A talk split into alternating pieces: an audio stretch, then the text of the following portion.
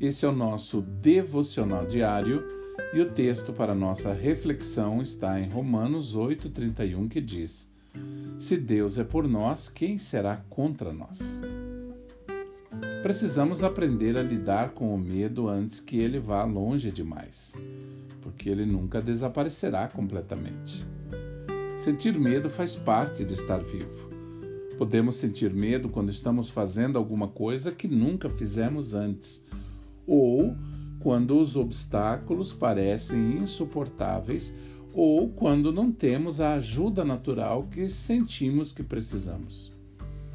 Nada disso significa que somos covardes. Quer dizer que somos humanos. Só podemos ser covardes quando permitimos que os nossos medos ditem os nossos atos ou decisões, em vez de seguir o nosso coração e de fazer o que sabemos que é certo para nós. Precisamos aceitar o fato de que o medo nunca desaparecerá completamente, mas também sabemos que podemos viver com ousadia e corajosamente, porque Deus nos disse que Ele está sempre conosco. Por causa desse conhecimento, podemos optar por ignorar o medo que sentimos. Não há problema em sentir medo. Há problema em agir com base nesse sentimento.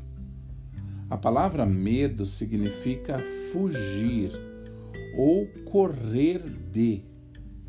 E ela faz com que queiramos fugir do que Deus quer que enfrentamos.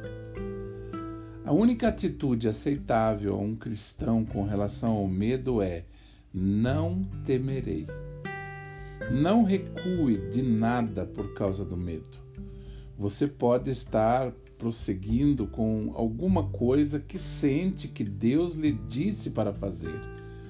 Então, alguma coisa acontece para fazer parecer que isso não está funcionando ou que as pessoas não estão a favor disso.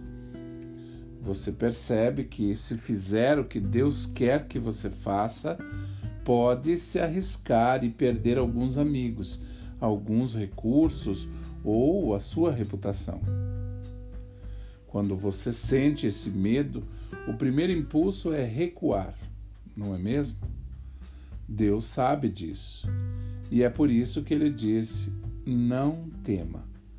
Quando nos diz para não temermos, o que Deus quer dizer é que não importa como você se sinta, Continue colocando um pé na frente do outro e fazendo o que acredita que ele lhe disse para fazer, porque essa é a única maneira de derrotar o medo e progredir. Então, confie nele. Confie mais na palavra de Deus do que nas mentiras do diabo e continue progredindo. Que você tenha um excelente dia.